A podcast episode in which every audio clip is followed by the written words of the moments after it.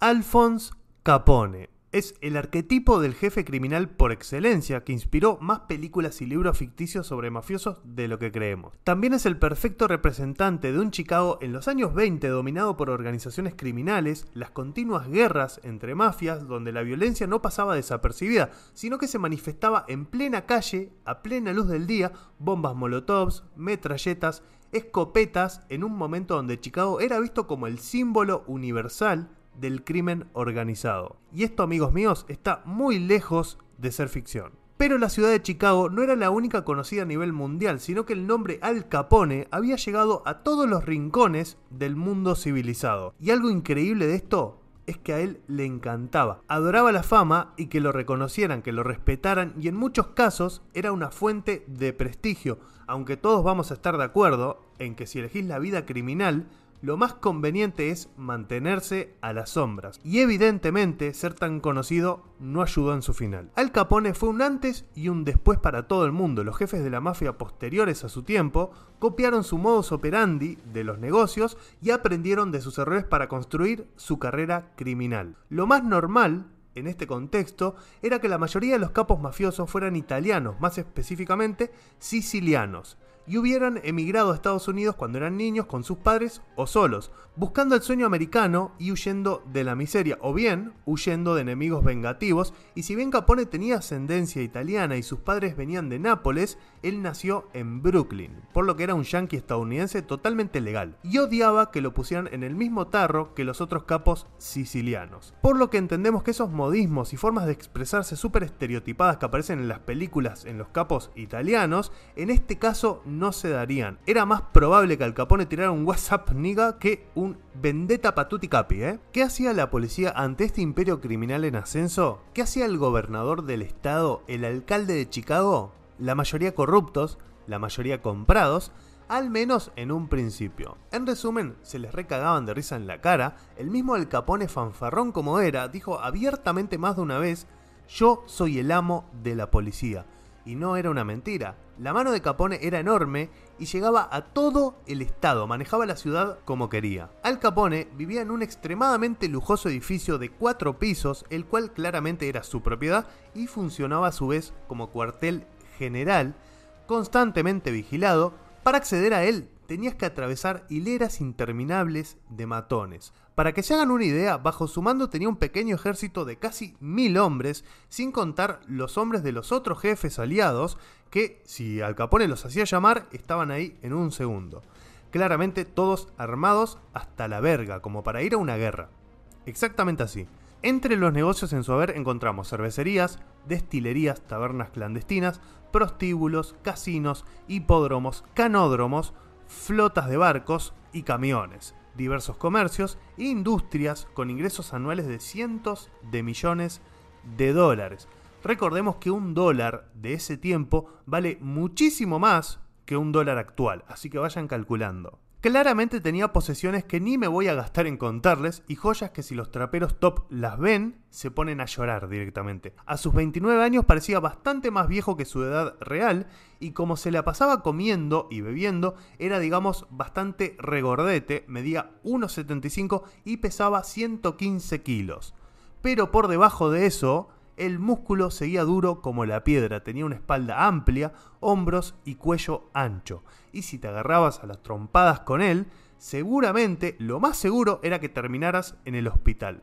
Tenía una cicatriz que le recorría desde la oreja a la mandíbula, otra por encima de esa y una tercera que le partía la oreja en dos, la oreja izquierda. Recuerdos de una pelea a cuchillos y motivo de su apodo característico, Scarface o cara cortada apodo que le dio la prensa y que él odiaba. Si alguna vez lo decían en voz alta, lo más seguro, lo más probable era que te tuvieran que levantar del suelo con una pala. Esto es contexto, gente. Vamos a recorrer su historia claramente. Al Capone entendía el juego. Eso es lo que quiero que quede claro. Asesinaba a candidatos de partidos que no lo favorecían.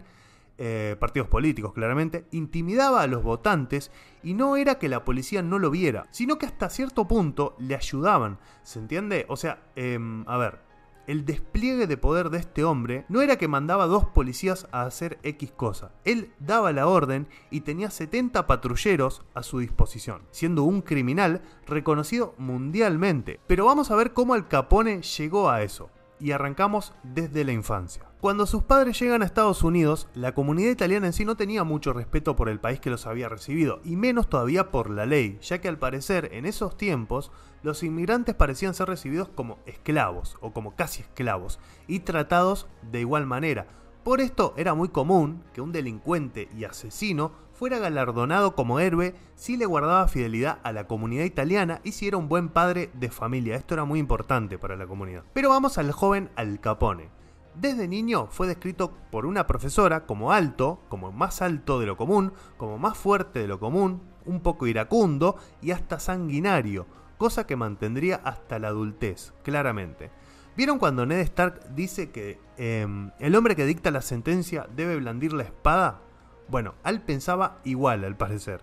El libro, el libro que leí para hacer esto, que están escuchando, describe eh, varias escenas donde tres traidores son atados a una silla con alambres y Capone con un bate de béisbol dándoles hasta que, en palabras textuales, dejarlos como un amasijo de carne, sangre y huesos. Un poco sanguinario se podría decir que es, la verdad. De niño tampoco tenía problemas en desafiar a adultos del doble de su tamaño y decirles directamente que les iba a cortar la garganta. Como pasó específicamente con un marín, mientras sus amigos se cagaban de miedo, él iba para adelante y le decía todo esto a un marín mayor, adulto, y él tendría unos, no sé, 12, 13 años. Hasta el sargento que presenció eso dijo en ese momento, si este chico se hace marín, sería de los mejores, y si alguien sabe cómo guiarlo, oiremos grandes cosas de él. Un profeta al sargento, porque justamente al poco tiempo cayó bajo la influencia de un capo napolitano llamado John Torrio, un hombre extremadamente importante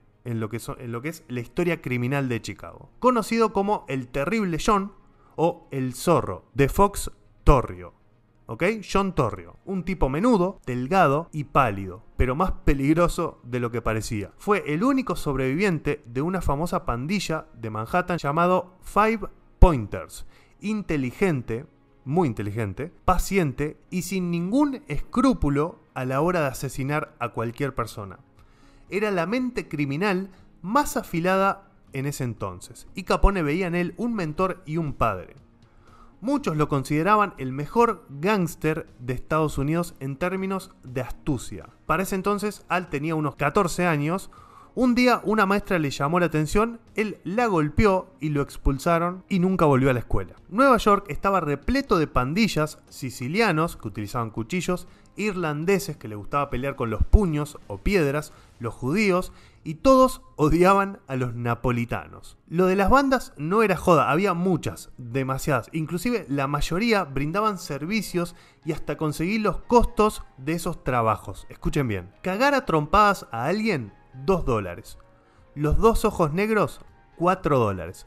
Romper nariz y mandíbula, 10 dólares. Agarrarlos con cachiporras, 15 dólares. Arrancar una oreja, 15 dólares. Romper pierna o brazo, 19 dólares. Disparo en la pierna, 25 dólares. Puñalada, 25 dólares. Y matar o hacer el trabajito, que es como le llamaban em, en la jerga común, 100 dólares. No me estoy inventando nada, muchachos. Esto está todo registrado en el libro que les voy a poner en descripción. ¿Ok? Pero seguimos con Al Capone, señores. Y obviamente Roma no se construyó en un día, por ende, Capone empezó desde lo más bajo, ejerciendo como chico de los mandados, camarero o portero de los clubs de mafiosos, allí aprendió a desenvolverse y a mostrar los comportamientos básicos necesarios para progresar en este mundo criminal, y fue en uno de estos clubs que se ganó la cicatriz que originó su famoso apodo. Scarface. Para que lo sepan, era un tipo extremadamente baboso, de esos que se meten con las mujeres, que en esa época eran el 100% de los hombres, creo. Un día se metió con una chica y resulta que esa chica era la hermana de un conocido mafioso.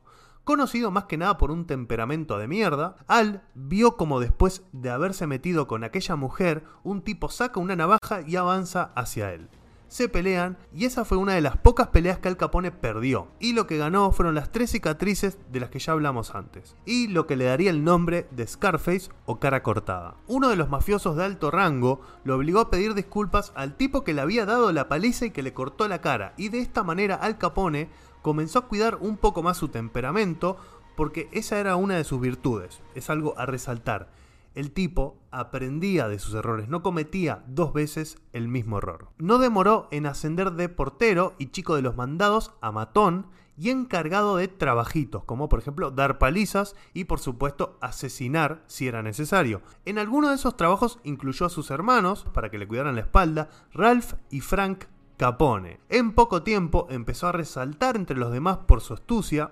reflejado en conversaciones y su manera de actuar, y se dieron cuenta que su potencial estaba siendo desperdiciado, utilizado nada más que en fuerza bruta. El primero en darse cuenta de esto fue el zorro, Johnny Torrio, del que hablamos hace un rato.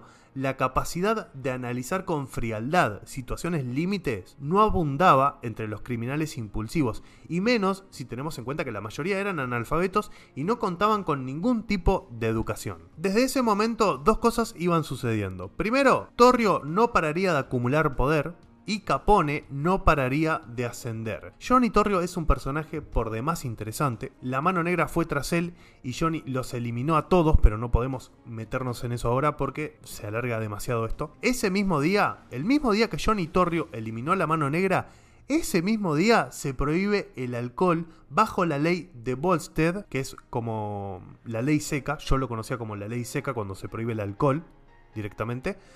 Em, bueno, y en ese momento Torrio comienza a idear un plan para contrabandear alcohol desde Canadá a Estados Unidos a través del enorme lago Michigan. Por lo que quien se adueñe de esta zona va a ganar mucho dinero y muy rápido. Existe un gran debate, señores, en quién fue el jefe criminal más importante, si Al Capone o su mentor, Johnny Torrio. Muchos piensan que Torrio fue más grande, pero menos mediático. En esta narración cada uno más o menos va a decidir. Igualmente vamos a tomar mucho más al Capone.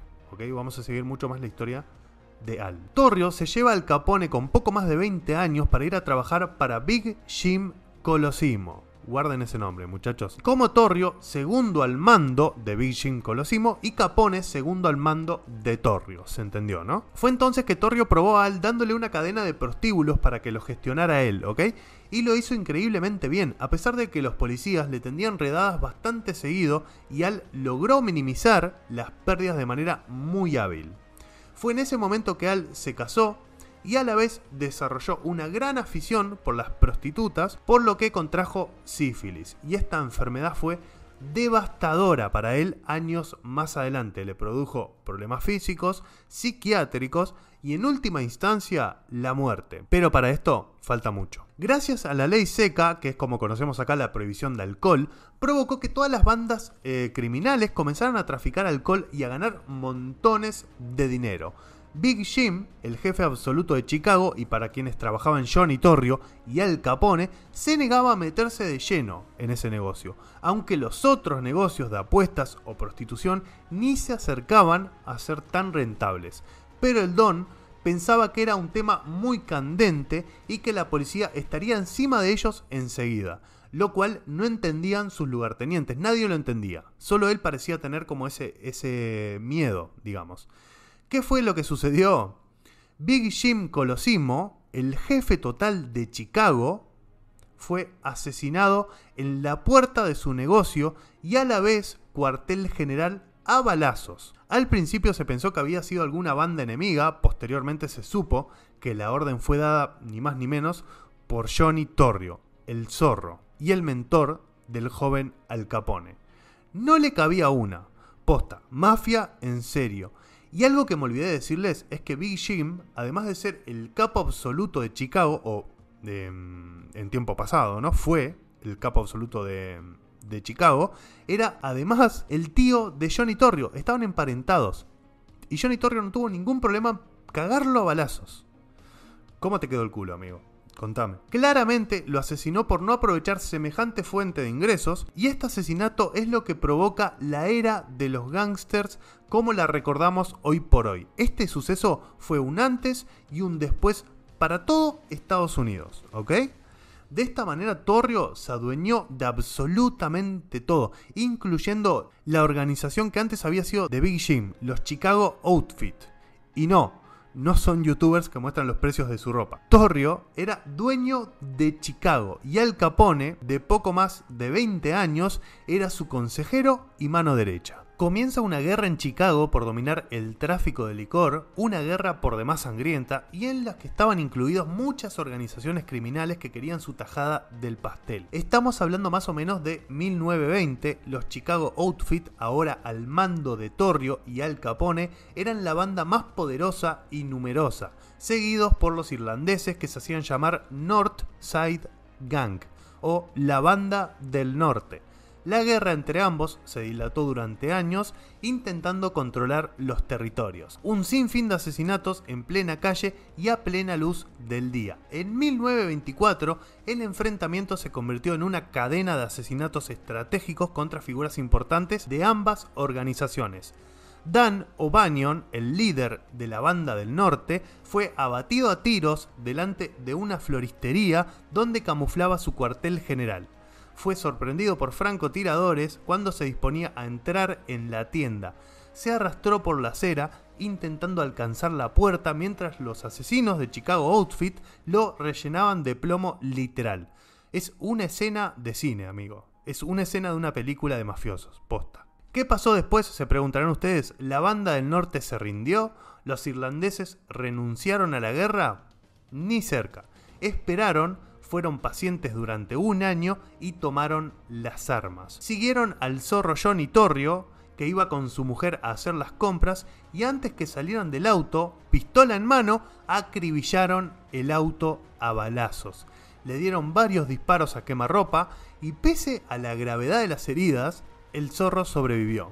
Sobrevivió gracias a que el encargado de darle el último tiro, el tiro de gracia en la cabeza, justo se quedó sin munición y decidió huir. Johnny Torrio despierta del coma tras haber peleado por su vida varios días y decide que verse con la muerte a la cara una vez es suficiente. Mira al Capone, que estaba a su lado, y le dice cuatro palabras que van a cambiar otra vez toda la historia.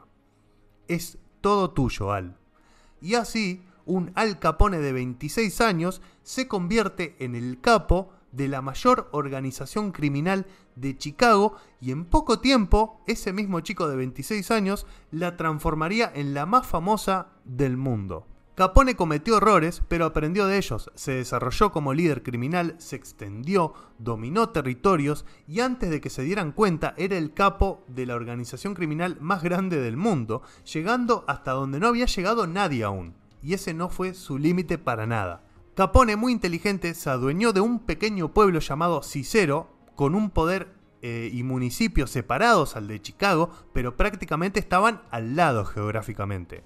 Tenían instituciones pequeñas, pocos policías, poco poder que le hiciera frente y la policía de Chicago no tenía jurisdicción en ese pueblo. Y ahí se instaló Al Capone y desde allí controló los negocios de Chicago sin que las autoridades pudieran tocarlo. Se adueñaron del pueblo y lo que antes había sido un lugar tranquilo, perfecto para criar a los hijos sin ninguna preocupación, de un día para el otro se llenó de delincuentes violentos, prostitutas, traficantes de drogas y alcohol, todo esto ante una policía que lo más emocionante que había vivido hasta el momento era ayudar a una viejita a cruzar la calle. Ponele.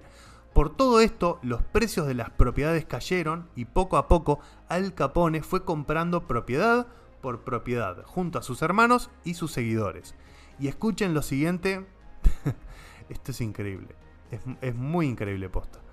Habiendo comprado toda o la mayoría de las propiedades de Cicero, el pueblo, Capone sacó a todos los criminales, prostitutas y traficantes, mandándolos de nuevo a Chicago provocando que los precios vuelvan a subir y teniendo todas estas propiedades de gran valor a su nombre. Podemos decir muchas cosas negativas sobre este tipo, pero la realidad es que no era ningún boludo. Es más, era bastante inteligente. Ahora Al Capone quería extenderse al dominio político, Pero una cosa era el alcalde republicano de Cicero, el cual era su títere, básicamente, pero la llegada de un nuevo candidato demócrata que se negó a ser comprado puso un bache en el camino de un Al Capone que todavía era joven e inexperto. Recurrió a la fuerza, pero esta vez no iba a ser tan fácil. Lo amenazaron, lo sacudieron, pero no lo golpearon porque eso significaría un delito que entraría en la jurisdicción de Chicago y hasta del FBI. Un FBI todavía muy em, naciendo, ¿no? El FBI estaba muy nuevo todavía, no es obviamente lo que es ahora, Era una organización que recién se estaba armando un poco. Que hasta entonces no lo tenían en la mira, o sea, el FBI y, la policía de Chicago no lo tenían en la mira por estar en Cicero. Los sobornos no funcionaron, las amenazas tampoco, y el asesinato político lo pondría bajo la lupa de todo Estados Unidos y su poder. Así que cambió de estrategia y esta vez amenazó a los votantes. Y el día de las votaciones, en cada urna de votación había un grupo de matones, que yo me imagino con cachiporras en la mano, pegándolas contra la palma, ¿no? Tipo, un puchito en la boca y la mirada de tigre de Apolo Creed. Pero lo que en realidad hacían era preguntar a quién iban a votar y si decían que al demócrata no los dejaban ingresar y realizar la votación. La cosa se calentó, obviamente los votantes empezaron a protestar, la policía llegó para intentar controlar la situación y lo que sucedió fue inaudito uno de los mafiosos de Al Capone, a punta de pistola, obligó a un policía a ponerse de rodillas frente a los votantes que quedaron como, ¿What the fuck, bro? Esto llegó hasta Chicago y el juez de turno autorizó la intervención de la policía de Chicago, que era bastante más picante que los de Cicero, que como les dije, lo más eh, impresionante que habían hecho era ayudar a una viejita a cruzar la calle, ¿no? Eh, los policías llegaron, y los mafiosos se retiraron en todas las urnas de votación menos en una, la cual estaba encabezada por Frank Capone, el hermano menor de Al. Los policías llegaron en autos civiles, por alguna razón que yo no la sé, y Frank pensó que se trataba de una emboscada de una banda rival, sacó el revólver y comenzó a abrir fuego. Los policías gritaron, lo que gritan siempre, ¿no? Em, alto policía, no pararon los disparos, entonces la policía le disparó en la pierna Frank cayó al suelo, pero siguió disparando igualmente. Caído en el suelo, siguió tirando chumbo para todos lados. Y la policía no tuvo otra que matarlo. Así murió el hermano de Al Capone. Lo más loco de todo es que ganó el republicano las votaciones, habiendo dejado votar a todo el mundo, ¿se entiende? O sea, todo lo que hizo Capone fue al pedo y su hermano murió básicamente por nada. ¿Se entiende? lo cual fue un golpe durísimo para él y así Capone aprendió que la violencia era una herramienta útil contra los criminales, pero no contra los poderes políticos. Lo único que lograba de esta manera era que la policía lo tuviera entre ceja y ceja y que fueran tras él rápidamente, instantáneamente. Entonces buscó la alternativa, el dinero. Y esa decisión lo cambió todo. Cada hombre tenía un precio, y Al Capone lo sabía, solo había que descubrir cuál era ese precio. De esa manera comenzó a controlarlo todo, incluso la opinión pública, y es en este momento que Al Capone, aún siendo joven, se transforma en el enemigo público número uno.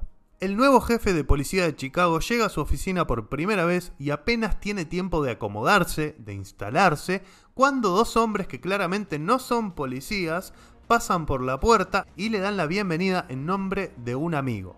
Dejan un sobre con mucho dinero en el escritorio y le dicen que si lo acepta, los sobres seguirán llegando. Y estos sobres llegaron a muchas influyentes oficinas de todo Chicago. No todos aceptaban, pero sí lo suficientes. Su influencia se extendía por todo Estados Unidos, pero en Chicago prácticamente ya tenía el control total. Y las bandas criminales no eran rival para él no solo era una suculenta entrada de dinero para los que aceptaban el soborno, sino que también les abría la puerta a un nuevo mundo. El alcohol seguía siendo prohibido y Al Capone daba fiestas clandestinas, pero para nada pequeñas, casinos, prostíbulos. Capone descubrió que era muy fácil manipular a la gente por su codicia la afición al alcohol y a la lujuria y de esta manera empezó a conectarse con todo el poder de Chicago. Hago un par acá para que se acuerden de cómo empezó este tipo. Era el portero de un prostíbulo y ahora evolucionó de tal manera que tiene a un país como Estados Unidos, o sea, no estamos hablando de cualquier país, Estamos hablando de Estados Unidos y lo tiene en la palma de su mano, ¿entendés? Y además le agradecen por estar en la palma de su mano. Eso es lo más loco. Pero la astucia de Al Capone no llegaba hasta acá. Fue el primer criminal de esa escala en entender que era necesario una gran inversión de dinero para cubrirse legalmente y de una vez por todas ser intocable realmente a nivel legal. Equipos de abogados y asesores compró diarios o periódicos para ir lavando su imagen poco a poco y estos medios de comunicación decían que sí, que tal vez tuvo un pasado un poquito turbio, pero que hoy era un hombre respetable de negocios que podía ayudar a toda la ciudad. De esa manera, además de asesinos a sueldo, tenía también periodistas a sueldo que lo endiosaban. Cada vez que estaba metido en algo más o menos extraño, más o menos turbio, y que empezaba a surgir preguntas de la nada contra él, habría comedores para pobres o mejoraba los hospitales y eso era lo que los periódicos decían, ¿se entiende? Entonces las cosas que hacía quedaban escondidas.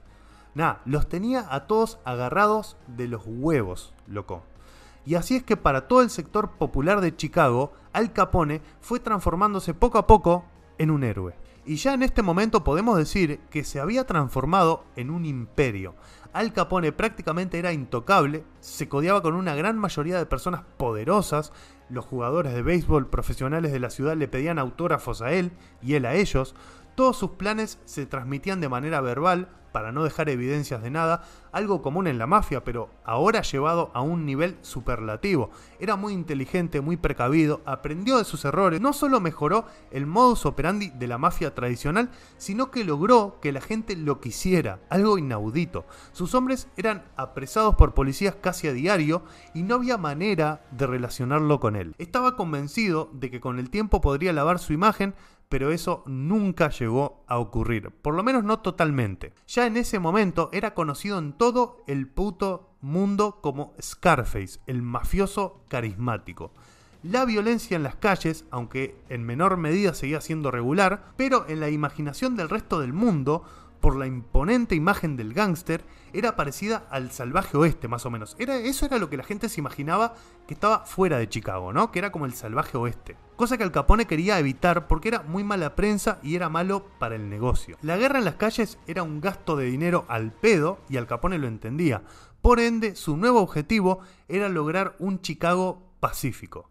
Y ese proceso se llevó a cabo con mucho éxito y más si tenemos en cuenta que la policía intentando hacer lo mismo, la misma tarea, no fue capaz de hacerla ni con un cuarto del éxito que Al Capone. Asesinó criminales, apaciguó a algunos y por último contrató a otros y procuró establecerlos a todos en un sistema donde pudieran ganar dinero sin violencia. Y a todo esto, solo una banda tenía la suficiente potencia para no ser disuelta por el Capone y ya sabemos quiénes son, los irlandeses, la banda del norte.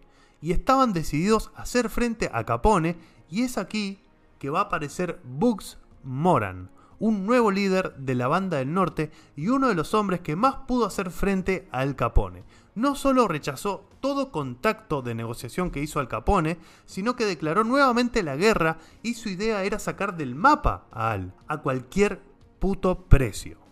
Este Bugs Moran era un hombre que elegía siempre el mismo camino para resolver todos los problemas, la violencia y sus asociados tenían exactamente la misma mentalidad. Incluso su mano derecha, de nombre Weiss, era famoso en Chicago por ser un hombre vengativo, sádico y sanguinario. Y los que tenían de sanguinarios le faltaba en precavidos. O sea, tenían muchos huevos y poco cerebro, la verdad, para resumirles. No querían una porción del pastel y no querían que Capone tuviera tanto poder tampoco. Por eso su objetivo era asesinar al criminal más famoso del mundo.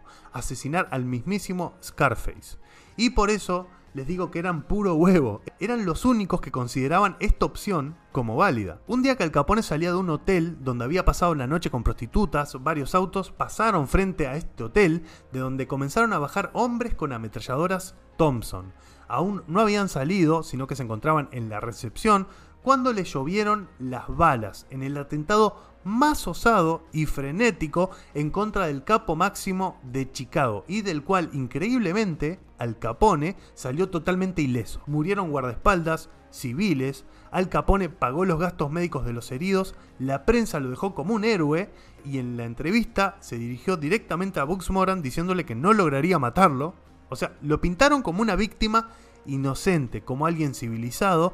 Todo el mundo sabía que él traficaba alcohol, ilegal. Pero bueno, o sea, a todo el mundo le gustaba en realidad el alcohol, así que no había como mucho problema con eso.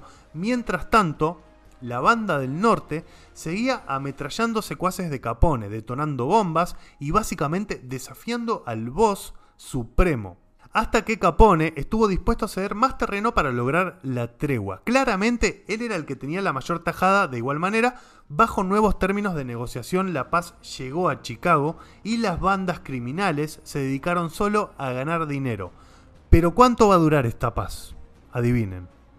No mucho. Al Capone siguió expandiendo su imperio y la banda del norte podría haber hecho lo mismo, pero no tenían la mente pionera de Scarface de su lado, y el rencor entre ambos tampoco desapareció, sino que seguía creciendo, y más si tenemos en cuenta que Capone no tenía techo en su desarrollo. Poco a poco, miembros de ambas bandas sufrían accidentes, entre comillas, y con el tiempo las cargas de licor que estaban destinadas a los Chicago Outfit, la organización de Al Capone, eran interceptadas por nada más y nada menos que la banda del norte y Bugs Moran. Y aunque dejó pasar unos cuantos de estos altercados, el capo de Chicago comenzó a responder con la misma moneda, robando los cargamentos que iban dirigidos a la banda del norte, incluso un canódromo de la banda del norte se incendió repentinamente, y por total accidente, ¿eh? guiño guiño. Sin posibilidades de negociar, ya que se decía que Bugs Moran, el jefe de los norteños, aceptaría un encuentro para negociar con el fin de emboscarlo y matarlo, por tanto había que poner fin a una situación que ya era similar a lo que sucedía antes de la tregua, y lo que sucedió fue el incidente de San Valentín. Las bandas solían reunirse y hacer sus planes en lugares extremadamente públicos y céntricos, ya que al parecer los ataques eran menos probables de esta manera. Pero Bugs Moran utilizaba un garaje en una zona alejada y controlada por su banda, de la que solo sus hombres de confianza sabían. Pero Al Capone se enteró, él ya había trascendido en todos los aspectos, incluso en sus redes omnipresentes de información y en su capacidad ilimitada para comprar la lealtad de cualquier persona, y obviamente averiguó dónde estaban escondidos. Cuando los cinco hombres de la banda del norte estaban ahí reunidos, de la nada aparecen cuatro policías con grandes abrigos. Los hombres de la banda del norte entienden que fueron vendidos, que había algún traidor o etcétera, entonces todos se ponen contra una pared para ser registrados, pero no hubo registro. Los cuatro hombres sacaron unas metralletas y los acribillaron ahí mismo. Obviamente resulta que no eran policías, sino que eran hombres de Scarface camuflados como tales. Un detalle no menor es que Bugs Moran, el jefe, tuvo tanta suerte que justo ese día se retrasó y aún no había llegado a ese tal garaje. Pero aún así, Al Capone había dado un golpe durísimo a todos los hombres de confianza del capo de la banda del norte en un suceso que no pasó desapercibido, más bien todo lo contrario, todos sabían quién era el autor de esto, pero nadie podía probarlo. ¿Cuál fue el resultado? Además de que el mundo entero estuviera al tanto de la matanza de San Valentín y de que no se jode con Al Capone, que la banda del norte pidió inmediatamente tregua, y los pocos que osaban intentar robarle algún cargamento desaparecieron. Y esta vez Al Capone el capo de Chicago, tenía el camino totalmente libre. Imagínense el cagazo, señores. Porque ya no es un tema de medir fuerzas, en lo que ya Al Capone tenía la ventaja. No necesitaba un ejército, pero claramente lo tenía, sino que básicamente el tipo era omnipresente y podía anticiparse a los movimientos de los rivales, dónde iban a estar, cuántos eran y en qué momento. No había forma de escapar de él. Entonces recapitulemos. Capone era dueño de la ciudad, había domado tanto a la policía como a los criminales, tenía contacto directo con los políticos más influyentes y una imagen de gángster carismático e imposible de vencer. Y recién ahora van a aparecer los hombres que estaban más decididos que nadie a darle caza a este imperio mafioso. Al Capone controlaba tanto la policía local como la estatal. El FBI, que sería algo así como la Policía Nacional, estaba dando sus primeros pasos, o por lo menos no estaba para nada desarrollada. Si algún policía iba tras Capone, lo hacía en total soledad y trabado por sus propios colegas o superiores. Para que estos pocos policías pudiesen actuar, alguien debía ordenarlo, alguien con más poder que los principales estatales. Sin que esa orden llegara, todo era una pérdida de tiempo total. Y esa orden demoró en llegar, pero había llegado. Y esto sucedió en parte gracias a que al Capone le encantaba su fama, le encantaba estar en boca de todos y en oídos de todos. Y uno de esos oídos en Washington tuvo suficiente poder para respaldar una fuerza policial con el único objetivo de hacer caer al jefe criminal más grande que ese país hubiese conocido. Los Estados Unidos querían demostrar que su país era el más desarrollado del mundo y lo que hacía Scarface no los beneficiaba demasiado que digamos, ¿no? Ya que para que se hagan una idea, Al Capone era más conocido que su actual presidente, Herbert Hoover, bueno, vos que estás escuchando esto, seguro sabés quién es o te suena quién es Al Capone. Y seguramente no tengas ni puta idea de quién es Herbert Hoover. Y entenderán que eso no caía muy bien a la Gran Casa Blanca. Un poco triste, la verdad, que este haya sido la motivación para movilizar contra un criminal como no se había conocido otro antes. Capone tenía más poder que cualquier político y lo manifestaba sin problemas recibía estrellas internacionales en los aeropuertos y les estrechaba las manos antes que el alcalde, antes que el gobernador o que cualquiera. Y esas cosas salían en los periódicos, ¿entiende? Y ese tipo de cosas eran las que enojaban a los altos mandos de Estados Unidos. Eso fue lo que para ellos había sido pasarse de la raya y no su historial criminal. Un poco nefasto, la verdad. Entonces fue el mismo presidente el que dio la orden de formar una organización que se concentrara únicamente en apresar a Al Capone. La única forma de atrapar a Al Capone era rastrear su patrimonio y buscar alguna forma de imputarle un delito en cuanto a sus impuestos, y el encargado de realizar esta misión fue ni más ni menos que el mismo secretario del Tesoro, el cual derivó su misión en George Johnson, el fiscal general del Estado quien se encargaría de armar este caso judicial contra el Capone. Para esto se necesitaban pruebas y un equipo con buenas cualidades, y así empezaron a reclutar investigadores. Helmer Irey, como jefe de la unidad, un hombre inteligente, metódico y con un fuerte sentido del deber. Ese fue el primero. Otro de los personajes clave de este equipo sería Elliot Ness, y guárdense este nombre porque este es el tipo que lo va a cambiar absolutamente todo para el Capone.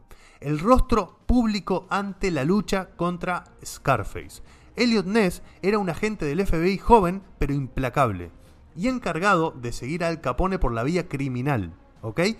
Em, el otro, que era Irei, lo seguía por el, por el tema legal, ¿no? Por el tema del patrimonio y por ese lado. Mientras que Elliot Ness iba por directamente lo físico, lo criminal, lo que se podía ver, digamos. Elliot Ness carecía de experiencia porque era joven, como ya les dije, pero había demostrado potencial en poco tiempo y todos sabían que era un hombre íntegro. Elliot Ness formó a su equipo, el cual también en general eran jóvenes como él, y de su confianza. Una vez instalados, los hombres del Capone llegaron con su sobre de dinero. Y esto fue un gran error. Elliot Ness no solamente no aceptó el dinero, sino que lo primero que hizo fue salir a la prensa para exponer y ridiculizar a Al Capone. Los huevos del tamaño de, no, sé amigo, de sandías. Y así Elliot Ness y sus investigadores se ganaron el apodo de inmediato de intocables, los intocables. La imagen de Elliot Ness poco a poco comenzó a trascender y fue más sonoro que la misma policía, tenía más eh, potencia que la misma policía. Su honradez e inquebrantabilidad superó a básicamente toda la policía de Chicago, pero lo más loco de todo, y lo que también afectó directamente a Scarface, era que frente al público tenía el carisma de un actor de cine y un aspecto físico que lo complementaba. Bueno, esto es opinión. Esto, es, una opinión muy puntual. Yo les voy a poner la foto de Leon Ness y ahí ustedes me, me dicen qué les parece, pero no sé. No sé si era tan fachero como para actor de cine, ¿no? Muy bien. y de esta manera fue una celebridad al nivel de Al Capone. Así como Capone era el ícono del mafioso carismático, Ness era el ícono contrapuesto de la ley. Ness, además, de vapulear de manera pública al Capone, se dedicó a hacerle la vida difícil en cuanto a sus negocios ilícitos. No siempre con los mejores resultados, pero en el imaginario social, en el imaginario de la gente, Elliot Ness estaba ganando. Y gracias a él, al fin Estados Unidos supo que alguien se había parado firmemente frente al capo de Chicago. En este momento, lo más normal era que en las portadas de los periódicos de Estados Unidos o bien saliera Capone o Elliot Ness, o ambos. La comercialización de estos dos personajes era sencillamente abismal. Todos seguían esto como si fuera una serie exitosa, o yo qué sé, con la diferencia de que era muy, muy real. El escuadrón anti-Capone trabajaba arduamente y de manera silenciosa, a la vez que Scarface intentaba a su vez interferir en su investigación. Al mismo tiempo, Irei, que era el encargado de la investigación fiscal, tuvo problemas para encontrar un punto débil en los movimientos económicos de Capone y por eso decidió buscar un objetivo menos inteligente y más descuidado, su hermano Ralph Capone. De esta manera y poco a poco, Irei fue construyendo un caso de evasión de impuestos para cada uno de sus hermanos y esto, amigos míos, fue el principio del fin. Elliot Ness fue un duro, un durísimo golpe para Al Capone en un proceso donde él estaba intentando dejar atrás su imagen criminal y ganar respeto a nivel empresario. Elliot Ness y sus intocables le arruinaron la jugada. Tenían en realidad pocas victorias contra Scarface, pero todas ellas eran muy aclamadas contra el mafioso. Capone, extremadamente furioso y frustrado por las respuestas negativas a los sobornos y las amenazas, decide matar al mejor amigo de Elliot y, al contrario de lo que él esperaba, y de lo que todo el mundo esperaba, la respuesta de Ness fue redoblar sus fuerzas. En serio que este tipo es el estereotipo del policía que le pone el pecho a todo, y sus hombres veían inspiración en él. Por ende, no había punto débil por ningún lado, eran de verdad los inquebrantables, los intocables. A su vez, las investigaciones de Irei empezaron a dar resultado y Ralph Capone fue procesado por evasión de impuestos, por lo que Al Capone tuvo que llegar a un acuerdo con el mismísimo Estado y se vio obligado a darles una enorme cantidad de dinero, que fue un durísimo golpe para él. Cuando digo enorme es enorme cantidad de dinero para que de esta manera cubrir la deuda fiscal de su hermano. Y esto fue solo tocar la puerta para el Ness. En 1929, los inquebrantables o los intocables esperaron a Capone a la salida de un cine. Algo simplemente impensado hasta el momento, lo registraron, encontraron un arma y fue procesado por eso, ¿no? Por tener un arma ilegalmente. Solo pasó un tiempo en la cárcel y además de manera muy cómoda por buen comportamiento y además por los contactos que tenía, claramente. Además de que no habían eh, como pruebas fuertes contra él todavía, pero el FBI lo declaró enemigo público número lo que fue avasallador para Scarface y directamente dejaba muy clara la posición de las autoridades para con él. Para que se hagan una idea, la condena de Al Capone fue al mismo tiempo que la muerte de Thomas Edison. ¿Quién estuvo en la portada de todos los periódicos? Ni siquiera lo voy a contestar porque ustedes ya lo saben. Capone ya no era impune para las autoridades, empezaban a aparecer dudas en su imperio, incluso tres de sus propios hombres comenzaron a conspirar contra él, o sea, con el fin de sacarlo del mapa, Capone lo descubrió, organizó una lujosa cena con todos sus miembros más allegados, incluyendo a los tres traidores. En un momento de la cena, Carface comenzó a dar un discurso, caminando por todos lados entre los invitados, mientras todos los miraban con atención. De la nada, unos hombres se abalanzan sobre los tres traidores, Capone saca un bate de béisbol que estaba escondido cerca y del enojo les comienza a dar en la cabeza y en el cuerpo, hasta que los hizo papilla uno a uno, claramente matándolos frente a todos sus invitados que quedaron petrificados. Y el mensaje quedó sumamente claro para el resto de los presentes. No iba a admitir una traición más. Pero este acto también significaba que Capone estaba perdiendo el control y para suma de lo que ya era un pésimo momento, la sífilis comenzaba a afectarle de verdad, ya que siempre rechazó los tratamientos. Mientras tanto, los inquebrantables de Elliot Ness, Irey y Johnson seguían trabajando, lograron infiltrar un par de agentes en la mafia, estos agentes se ganaron la confianza de los gángsters superiores y obtuvieron información vital. Pincharon su comunicación telefónica y esta recaudación de datos se mantuvo durante un par de años hasta que al fin Capone fue procesado por el delito de evasión de impuestos. Obviamente intentó sobornar y amenazar al jurado, pero los inquebrantables de Elliot Ness se le adelantaron y abortaron el intento instantáneamente. Mediante avanzaba el juicio y el Meirey comenzó a exponer sus evidencias, la historia solo podía terminar de una manera, y así Scarface fue declarado culpable por evasión de impuestos, que era el único crimen que se podía probar. 11 años fue la condena que recibió, la mayoría de sus propiedades fueron confiscadas, así como la mayor parte de su fortuna, y aunque la condena no era excesivamente larga y Al Capone era relativamente joven, no saldría de la cárcel siendo el mismo. Su estancia en la cárcel estuvo llena de comodidades y privilegios, ya no podía dirigir a la mafia desde ahí, así que eligió a un sucesor, el cual era Frank Nitti, pero quien de verdad dirigía todo era Paul Rica, quien fue más electo por la propia mafia, por, por, los propios integrantes de la mafia. La imagen de Capone comenzó a caer drásticamente. La Casa Nostra, que era otra organización criminal que estaba patente para ese entonces, comenzó a ganar terreno y poder.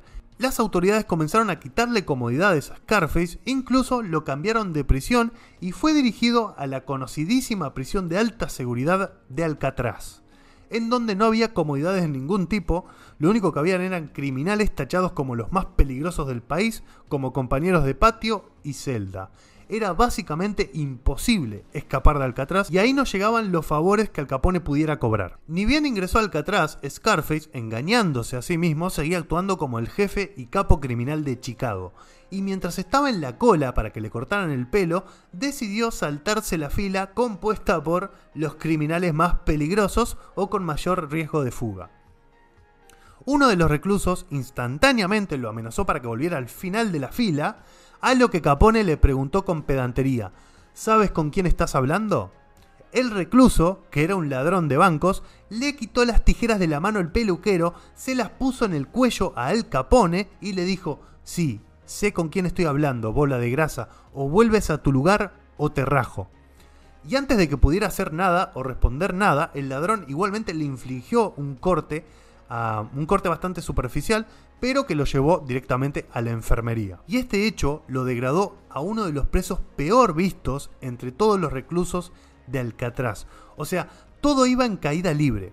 Por suerte para él, la mafia de Chicago pagó a varios reclusos para que funcionaran como escolta personal. De no haber sido por eso, seguramente el famoso Scarface hubiera durado muy poco vivo en Alcatraz. Al Capone hizo mucho trabajo comunitario dentro de la cárcel para que le bajaran la condena. El jefe criminal y enemigo público número uno se la pasaba fregando suelos, limpiando inodoros, mientras todos los presos le dedicaban miradas asesinas pero al poco tiempo fue trasladado al hospital de la cárcel de manera permanente por un empeoramiento de su enfermedad. La sífilis empezó a afectarle mentalmente, causándole confusión, desorientación y un gran deterioro cognitivo. Después de 1939 la enfermedad había evolucionado tanto que según los médicos el que había sido el criminal más famoso del mundo, el más poderoso y el más temido, el hombre que se adueñó de una ciudad como Chicago y redució a sus enemigos a cenizas, en ese momento y por su enfermedad, tenía la capacidad intelectual de un niño de 10 años. Y por este motivo lo liberaron de inmediato, ya que no era una amenaza para absolutamente nadie, a duras penas podía sobrevivir solo y por el resto de su vida Al Capone fue cuidado por su familia en una casa que aún conservaban en Florida. Su enfermedad lo fue deteriorando progresivamente hasta que murió en 1947 a la edad de 48 años. Y este es el final de la historia, muchachos, un final muy triste y más si lo comparamos con su vida. Bueno, ¿cómo están? Los leo, ¿eh? ¿Qué sienten al final de esta historia? ¿Sienten pena por cómo terminó? ¿Lo sienten como justicia? Los voy leyendo, ¿eh? O sea, es raro que un tipo como él no haya muerto em, en prisión o ametrallado a la salida de un bar y que lo que lo mató haya sido algo que vimos casi al principio de la historia y que lo fue persiguiendo de manera silenciosa durante todos estos años que recorrimos. A mí en lo personal me encantó esta historia, me despierta muchas cosas, me da un poco de pena y a la vez siento que era algo que era más que merecido, ya que el tipo era un asesino. ¿Cuántas personas habrán muerto por su orden o por su mano? Pero además también fue un pionero, alguien que entendió de una manera diferente a las organizaciones criminales y que muy joven demostró ser mejor que todos sus antecesores. Es un ícono de la historia, del cine y sobre todo de la criminalidad Fue carismático, fue manipulador, fue un excelente esposo y padre de familia, aunque no lo crean. También era un hombre violento e impulsivo y a la vez calculador y precavido. Un final un poco amargo para una historia llena de emociones, la verdad. Hasta aquí el capítulo de hoy, espero que lo hayan disfrutado tanto como yo y si todo va bien nos vemos la próxima semana con otra historia y con otro inmortal. Un abrazo enorme.